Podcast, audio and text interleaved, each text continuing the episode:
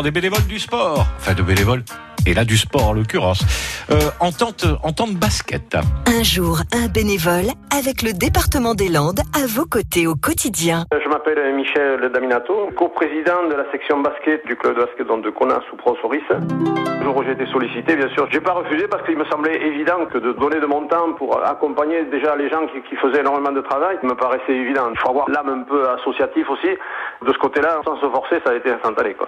Et le plaisir que l'on a, nous, en tant que bénévoles, et personnellement, mais surtout tous les bénévoles, je vais vous donner un exemple concret, c'est que nous avions l'équipe garçon qui évolue en R2, qui a gagné, qui on a, on a battu les premiers qui étaient invaincus. Ben voilà, le soir, euh, après le match, les garçons sont mis au milieu du terrain, ils ont applaudi le public, le public est resté presque deux minutes debout à applaudir nos garçons.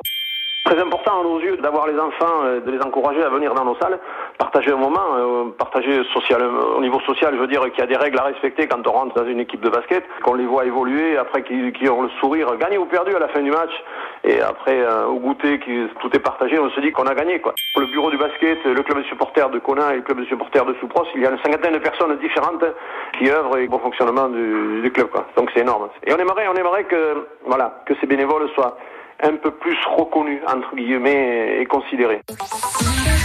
À réécouter et à podcaster sur l'appli France Bleu